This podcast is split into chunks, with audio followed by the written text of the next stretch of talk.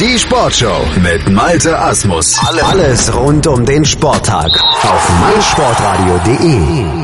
Gestern hat das IOC beschlossen, das Nationale Olympische Komitee Russlands von den Olympischen Spielen in Pyeongchang auszuschließen. Damit reagierte das IOC auf den, so Präsident Thomas Bach, beispielslosen Angriff auf die Integrität der olympischen Bewegung und des Sports durch das im McLaren Report nachgewiesene russische Staatsdoping. Russische Sportler sollen aber trotzdem an den Winterspielen teilnehmen. Kritiker sehen darin jedoch einen Widerspruch. Ihnen ist die Bestrafung nicht konsequent genug. Sie sprechen von Alibi-Strafen. Was entgegnet das IOC darauf? Christian Klaue, der Pressesprecher des IOC für die deutschsprachigen Länder, ist jetzt bei uns hier auf meinsportradio.de. Hallo, Herr Klaue. Ich grüße Sie, guten Tag. Herr Klaue, welche Sanktionen hat das IOC gestern gegen Russland ausgesprochen? Vielleicht können Sie das nochmal kurz zusammenfassen. Ja, die IOC-Exekutive hat gestern den sogenannten Schmidt-Bericht bekommen. Das ist der Bericht einer äh, Disziplinarkommission, die sich 17 Monate lang mit äh, der Systemfrage äh, des Dopings in Russland äh, befasst hat, also sozusagen den weiten Weg genommen hat, wie es zu dieser Manipulation des Dopingsystems kommen konnte. Die äh, Kommission kam zu dem Schluss, dass es in Russland eine systemische Manipulation des Dopingsystems und des äh, äh, der Dopingregeln gegeben hat und hat daraufhin halt empfohlen, dass die IOC-Exekutive angemessene Strafen ergreift. Und das hat das äh, IOC getan. Gestern ist entschieden worden, dass äh, das russische NOK suspendiert wird und dass an den Olympischen Winterspielen in Pyeongchang im Februar, das ist in Südkorea, nur russische Athletinnen und Athleten äh, teilnehmen können unter der olympischen Flagge und äh, mit der olympischen Hymne es also keine russische Flagge, keine russische Hymne gibt und dass dies auch nur auf Einladung geschehen kann und diese Athleten entsprechenden Tests, Dopingtests ausgesetzt sein müssen, die eine unabhängige Kommission unter Leitung der ehemaligen französischen Sportministerin ähm, bewertet, so dass eben äh, sichergestellt ist, dass es tatsächlich saubere Athleten sind, die in Pyeongchang an den Start gehen und eben auch nur auf Einladung. Zudem ist beschlossen worden, dass der damals verantwortliche russische Sportminister lebenslang von den äh, Olympischen Spielen ausgeschlossen wird, wird und äh, es gab noch eine Reihe weiterer Unterpunkte in der Strafe. Von vielen wurde dieses Urteil jetzt begrüßt und auch gelobt. Stellvertretend sagte zum Beispiel DOSB-Chef Alfons Hörmann gestern im ZDF Folgendes. Ich finde es eine sehr ausgewogene, sehr gute und zugleich sehr harte Strafe. Und damit war der gestrige Tag ein sehr guter, auch in Sachen Fairness und Chancengleichheit. Doch diesem Urteil von Hörmann schließen sich nicht alle an. Es gibt auch Stimmen, die kritisieren, dass ich das Urteil härter lese, als es am Ende wirklich ist. Die Vorsitzende der Doping-Opferhilfe und ehemalige Leistungssportlerin Ines Geipel zum Beispiel sagte heute Morgen im ZDF Morgenmagazin dieses. Das ist so ein Schritt vor, zwei zurück. Das ist kein gutes Zeichen für den internationalen Sport.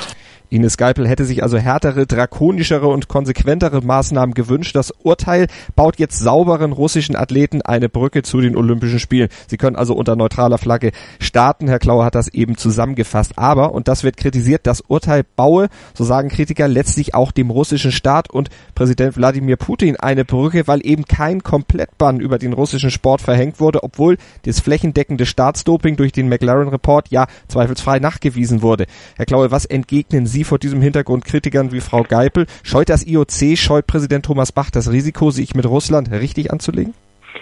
Ich, ich glaube, die Sperre oder die Sanktion, die ausgesprochen wurde, um genauer zu sein, die ist sehr ausgewogen. Das hat auch der Vorsitzende der Kommission, die sich äh, mit der ähm, Systemfrage über 17 Monate befasst hat, nämlich der ehemalige Schweizer Bundespräsident Samuel Schmidt gestern vor der internationalen Presse hier betont. Er hat gesagt, die äh, von der IOC-Exekutive ergriffenen Maßnahmen seien angemessen. Ähm, dementsprechend denke ich, ist es ein ausgewogenes Urteil. Es war klar, dass dieses Urteil nicht bei jedermann auf Zustimmung stoßen würde, aber ich habe schon den Eindruck, dass es auch öffentlich als sehr ausgewogen wahrgenommen wird. Klar gibt es an der einen oder anderen Stelle Kritik, aber insgesamt äh, ist mein Eindruck von dem, was ich jetzt auch bisher gelesen habe, dass es doch als entsprechend ähm, äh, guter Schritt des IOC bewertet wird. Einer der Punkte, die in der Kritik stehen, zum Beispiel der, die russischen Athleten, also die, die zugelassen werden, die starten unter olympischer Flagge, aber unter der Firmierung olympischer Athleten aus Russland. Es steht also trotzdem Russland irgendwie auf ihren Sportanzügen drauf. Kritiker sagen da, das klingt so ein bisschen nach, ihr werdet bestraft, aber wie neutral ist aus ihrer Sicht diese Bezeichnung olympische Athleten aus Russland? Ähm, sie spiegelt ein bisschen auch die Realität wieder. Äh, schauen Sie, wenn Sie über die Olympischen Spiele in Pyeongchang berichten werden und dann ein russischer Athlet dort an den Start geht, äh, wenn, selbst wenn der als neutraler Athlet bezeichnet würde, würden Sie immer sagen, das ist ein neutraler Athlet aus Russland. Das heißt, sozusagen die Kommunika in der Kommunikation äh, spielt das immer mit. Das kann man ja auch beobachten, wenn Sie beispielsweise die Leichtathletik-WM gesehen haben äh, in, äh, im Sommer in London, als da eben auch neutrale Athleten bei der IAF heißen die ja ANA, äh, Authorized Neutral Athletes, also autorisierte neutrale Athleten, dann ist auch immer gesagt worden, das sind die autorisierten neutralen Athleten aus Russland weil das ist sozusagen einfach auch die Kommunikationslogik. Ähm, das ist also ein Stück weit auch äh, sehr praktisch gedacht an dieser Stelle. Ähm, und gleichzeitig haben wir auch gesagt, das ist eine äh, einmalige Situation und auf die muss man auch einmalig mit möglicherweise einer Sanktion agieren, die es so vorher noch nicht gegeben hat. Und das ist Teil dessen. Sie hatten eben schon äh, erklärt, wie das IOC sicherstellen will, dass eben nur saubere Sportler wirklich antreten dürfen. Aber wie will das IOC dafür sorgen, dass die Zahl der startberechtigten Athleten am Ende nicht so groß sein wird, dass durch die Hintertür dann plötzlich doch ein komplettes russisches Team in voller Größe, wie es eigentlich auch bei ohne den Ausschluss letztlich gewesen wäre, in Pyeongchang dabei ist? Die Frage ist ja erstmal, äh, dass nur Athleten teilnehmen können, die auch vom IOC eingeladen werden. Und vom IOC werden Athleten eingeladen, die die Bedingungen erfüllen, die wir setzen werden. Die äh, finden Sie in unserer Entscheidung, nämlich dass die entsprechend international getestet werden müssen. Wir haben ein umfangreiches internationales Testprogramm aufgelegt vor den Spielen. Das läuft seit April. Da gibt es eine sogenannte jetzt kommt wieder der englische Begriff, äh, Pre-Games Testing Task Force, also eine Task Force ist, glaube ich, bekannt, also eine, eine, eine Arbeitsgemeinschaft, die sich gemeinsam mit der Welt-Anti-Doping-Agentur darum kümmert, dass ähm, genau geguckt wird, welche äh, Top 20 Athleten, welche Athleten aus Russland, welche Athleten aus anderen gefährdeten Nationen oder aus anderen gefährdeten Sportarten besonders ins Visier genommen werden müssen bei Dopingtests, welche Tests bei ihnen zu welcher Zeit besonders sinnvoll sind. Da werden dann Auflagen gemacht, wann diese Tests vorgenommen werden müssen durch die internationalen Verbände oder die nationalen Anti-Doping-Agenturen. Und nur wer diese Tests hat, kann auch eingeladen werden, kann auch teilnehmen. Und von April bis äh, November, wir veröffentlichen immer die Statistik auch zu diesen Tests, sind russische Athleten 1240 Mal getestet worden. Das ist deutlich mehr als äh, die Athleten und Athletinnen aus jedem anderen Land. Aus Deutschland beispielsweise sind die Athletinnen und Athleten in dieser Zeit 844 Mal getestet worden. Und wie gesagt, Russland war 1240 Mal. Äh, Sie sehen den Unterschied. Deutschland folgt hier auf Rang 2 in der aktuellen Statistik. Es gibt jetzt ja noch ein weiteres Hintertürchen, was äh, durch die IOC-Entscheidung Russland offen steht. Da berichtet zumindest der Dopingjournalist Hajo Seppelt in der ARD drüber, verwies da heute in einem Interview, ich glaube mit dem Bayerischen Rundfunk, auch nochmal explizit drauf. Sollte Russland nämlich bestimmte Auflagen erfüllen, könnte das Team noch während der Olympischen Spiele dann auch rehabilitiert werden und bei der Schlussfeier sogar mit russischer Flagge und im Nationalteamdress dann teilnehmen. Seppelt bezeichnet das als Einknicken vor dem Kreml. Wie bezeichnet das IOC das? Ähm, äh, zunächst einmal, Sie haben es gerade als Hintertürchen bezeichnet, sowohl diese Frage äh, der Teilnahme an der Schlussfeier, genauso wie die Teilnahme von einzelnen Athleten, deren Zahl äh, möglicherweise, ähm, äh, wie Sie es gesagt haben, dann doch äh, in Mannschaftsstärke sein wird. Das ist kein Hintertürchen, sondern es ist Teil der Entscheidung. Die Entscheidung liest sich ganz eindeutig. Es steht in der Entscheidung drinne, unter welchen Bedingungen saubere russische Athletinnen und Athleten teilnehmen können. Es ist überhaupt keine Begrenzung an der Zahl gemacht, sondern ist, die Begrenzung ist gemacht aufgrund der Tatsache, wie sie getestet worden sind und welche Erfüll äh, Bedingungen sie zu erfüllen haben. Und nicht, dass es nur 50 sein dürfen oder 100 sein dürfen oder 20 oder 10. Das ist nicht die entscheidende Frage.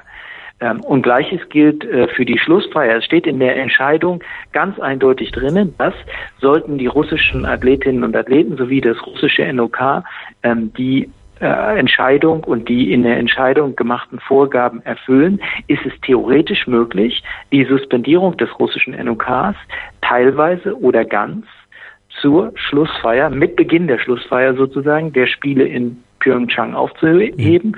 Ob das dazu kommt oder nicht, das ist jetzt momentan eine Spekulation, aber das steht da eindeutig drin. Also von daher ist es kein Hintertürchen, sondern es ist ganz offener Teil der Entscheidung. Es ist ja auch noch die Frage, wie Russland jetzt auf diese Entscheidung reagiert. Von Russlands Präsident Putin kam bisher noch keine Stellungnahme. Er hatte ja im Vorfeld die Vorwürfe des Statusdopings immer wieder als komplett unberechtigt abgeschmettert. Jetzt auch kürzlich darauf hingewiesen, dass im März ja in Russland auch Präsidentschaftswahlen sind und auch da hatte er immer wieder in diesem Zusammenhang die Olympiasanktion als Störfeuer der USA bezeichnet, um hier auf diese Wahlen Einfluss zu nehmen. Welche Reaktionen und Konsequenzen erwarten Sie jetzt aus Russland? Ähm, Sie sprechen jetzt, haben jetzt gerade eben wieder und vorher auch schon im Interview vom Staatsdoping gesprochen. Ähm, Nochmal, die Kommission und auch der McLaren Report im Übrigen kam zum Schluss, dass es sich hier um eine systemische Manipulation des, äh, der Anti-Doping-Regeln und des Anti-Doping-Systems in Russland gehandelt hat. Äh, weder der McLaren Report noch der Re Report von äh, äh, Herrn äh, Schmidt sprechen von Staatsdoping. Das ist einfach noch einmal festzustellen, weil das in Ihrer Frage anders rüberkommt.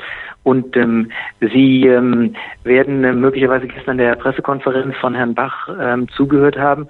Äh, dort hat er auch gesagt, ähm, äh, ob er jetzt möglicherweise einen äh, Boykott äh, befürchtet, ist er gefragt worden. Und da hat er gesagt, ähm, Boykott war noch nie eine Lösung für äh, solche Fragen. Und ähm, es gibt eigentlich auch gar keinen Grund für einen Boykott, weil die sauberen russischen Athletinnen und Athleten eben auf Einladung an den Spielen werden teilnehmen können. Also hat das IOC auch keine Sorge, dass es eben diesen Boykott von Russland auf welchen Gründen auch immer dann geben wird? Nochmal, es gibt eigentlich gar keinen Grund für einen Boykott, weil die sauberen Athletinnen und Athleten an den Spielen teilnehmen können auf Einladung, wenn sie gewisse Grundvoraussetzungen erfüllen, die ich äh, Ihnen ja beschrieben mhm. habe. Welche Auswirkungen verspricht sich das IOC denn jetzt vom Ausschluss des russischen Olympischen Komitees für den Anti-Doping-Kampf jetzt in Russland, aber auch insgesamt? Äh, abschreckende Wirkung? Das ist eine, ich habe es vorhin gesagt, eine einmalige äh, Situation, die es so vorher noch nie gegeben hat und eine einmalige Strafe, die es so vorher auch noch nicht mhm. gegeben hat. Ich denke schon, dass ähm, klar wird, dass das IOC hier ähm, also auf seiner seiner Linie, der einer einer Nulltoleranzpolitik äh, äh, folgt. Äh, gleichzeitig äh, ist natürlich die Neuaufstellung des Anti-Doping-Systems in Russland momentan in der Hand äh, der äh, Welt-Anti-Doping-Agentur, weil die erklärt ja nationale Anti-Doping-Agenturen compliant oder non-compliant. Äh, mit den, mit den aktuellen Regeln. Da wird dran gearbeitet. Wie das ist, müssten Sie bei der WADA erfragen. Da kann ich Ihnen äh, gerade nicht so viel äh, zu sagen, weil das ist nicht mein äh, Thema, ist nicht das IOC-Thema. Aber wie Sie wissen, äh, wird daran gearbeitet. Es gibt noch gewisse Bedingungen, die da äh, zu erfüllen waren. Aber auf jeden Fall werden ja auch russische Athletinnen und Athleten momentan getestet, weil es gibt ein Testsystem, was mit der britischen Anti-Doping-Agentur gemeinsam in Russland äh, für die Zeit, wo es keine russische funktionierende oder compliant äh, russische Anti-Doping-Agentur gibt, äh, was eben mit der britischen Agentur, Anti-Doping-Agentur aufgesetzt worden ist. Jetzt steht im Sommer noch ein großes anderes Sportevent in Russland auf dem Programm, direkt in Russland, die Fußball-WM nämlich. Die wird nicht vom IOC, sondern von der FIFA durchgeführt.